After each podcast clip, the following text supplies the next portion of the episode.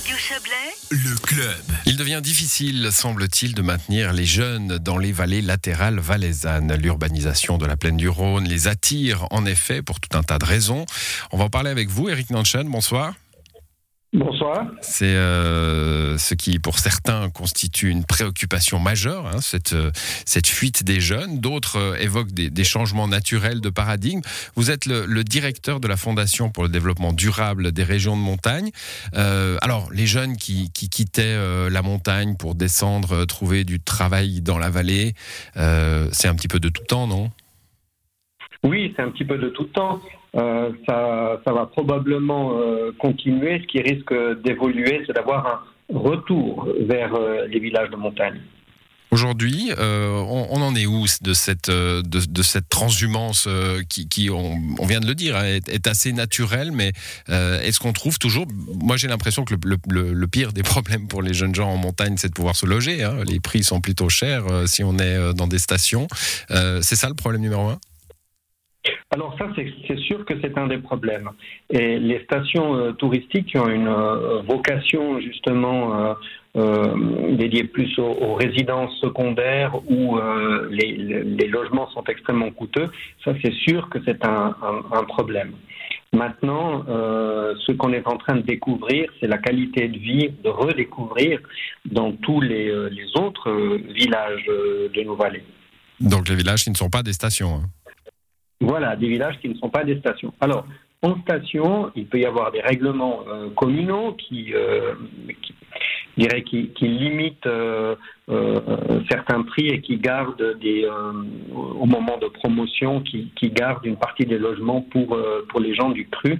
Mais on sait que c'est partout, hein, ce n'est pas un exemple valaisan, qu'à partir du moment où un lieu est vraiment très coté, eh bien, le, le coût du logement va, va exploser. Hmm. On voulait euh, dans le passé peut-être fuir hein, ces régions un peu excentrées euh, pour, euh, pour, pour aller se chercher un avenir. Ça s'arrêtait parfois à Sion, dans la vallée, ça allait parfois jusqu'en Amérique. Au- Aujourd'hui, on, est plutôt attaché à sa, à sa terre d'origine ou quand, quand on est en montagne, hein, ou, est-ce qu'au contraire, on a toujours cet appel de la plaine un peu parce qu'il y a de la culture, il y a du travail, il y a, y a une vie qui n'existe peut-être pas autant dans, les, dans les régions de montagne?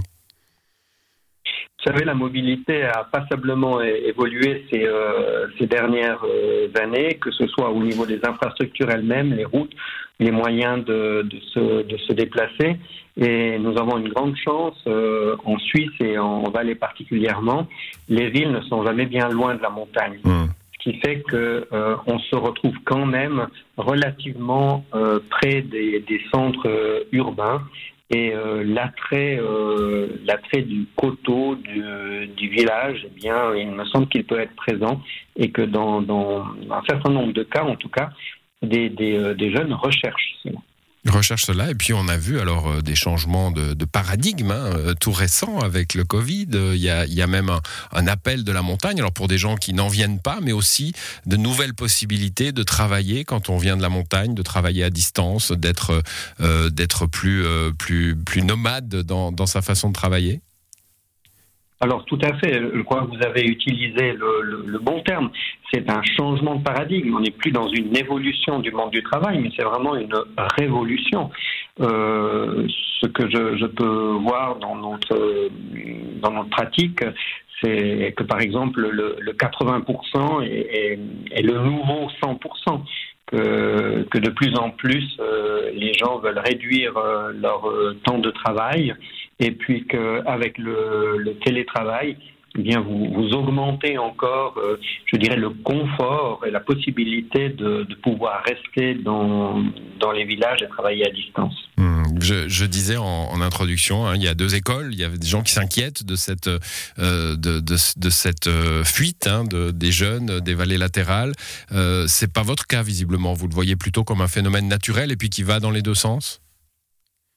Alors pour moi, ça va dans les deux sens. On a, on a actuellement, euh, avec cette, euh, cette crise euh, sanitaire et ce changement de, de paradigme, un, un, un retour ou une venue d'une nouvelle population, de gens qui, euh, qui rénovent, euh, qui achètent, euh, qui changent de, de mode de vie.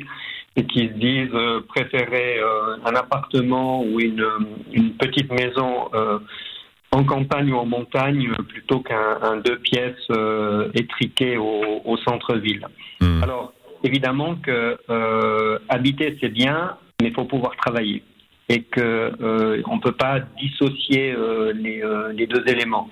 Donc à proximité du lieu de, de logement, il faut pouvoir travailler et avoir les infrastructures qui permettent une vie normale au quotidien, c'est-à-dire des services, les écoles magasins. Donc ça, ça doit faire partie de la préoccupation politique, clairement, hein, redonner, euh, redonner à, ces vallées latérales euh, une centre, un peu plus de centralité du point de vue des infrastructures. Voilà, ce sont des, des sous-centres, mais qui existent déjà passablement chez nous. On a, on a vraiment de, de la chance parce que nos, nos infrastructures euh, sont performantes et, et, comme je le disais, euh, les distances sont, euh, sont courtes. Et, et tout ça, ça, ça, permet finalement de pouvoir vivre et travailler dans nos vallées latérales. C'est un véritable projet de société. On voit. oui, allez-y. Parce que pour maintenir ces, gens dans, les villages, il faut justement avoir la volonté, la volonté politique de garder des écoles euh, ouvertes, de, prendre en charge les coûts qui sont liés à, l'entretien de ces euh, infrastructures routières, entre autres. Et, oui, on est vraiment face à un projet de société. Je crois que le Valais est assez exemplaire dans ce sens. Il donne la direction. Il dit que oui, il tient à avoir un habitat décentralisé. Projet de, projet de société, on voit les prix qui, flambent hein, en montagne actuellement, euh, euh, avec euh, justement l'attrait nouveau hein, dû à la pandémie de, certains citadins qui veulent s'éloigner des, troubles de la ville. Alors c'est probablement une phase, ça va se, ça va se réguler, mais c'est aussi une solution quand on dirige comme vous la Fondation pour le développement durable dans les régions de montagne. Vous devez voir l'avenir plutôt positivement. Hein, cette, régulation, finalement le fait qu'il y ait plus d'habitants euh, à l'année, d'habitants fixes, euh, d'habitants durables dans, dans ces régions est, positif pour vous? Alors oui, effectivement, je donnerai que mon exemple personnel. J'habite à 1300 mètres dans le Valais central et je suis très content de pouvoir vivre dans un, village de montagne et, me rendre euh, à Sion pour, pour travailler. Et ce qui est nouveau, hein, qui, est, vraiment une, cette, ce changement de, paradigme maintenant, comme j'ai envie de dire presque par extension, comme tout le monde, on pratique aussi le télétravail. Euh, et, et franchement, je, je pense que on est, on est face à un, à un renouveau de, de, cet habitat dans, dans les montagnes et, et j'espère que, que la démographie va soit augmenter, soit se stabiliser, ce qui semble être le cas dans passablement de villages. Merci d'être venu euh, deviser sur ce, sur ce point avec nous, Eric Nanchan. Bonne soirée. Merci, bonne soirée.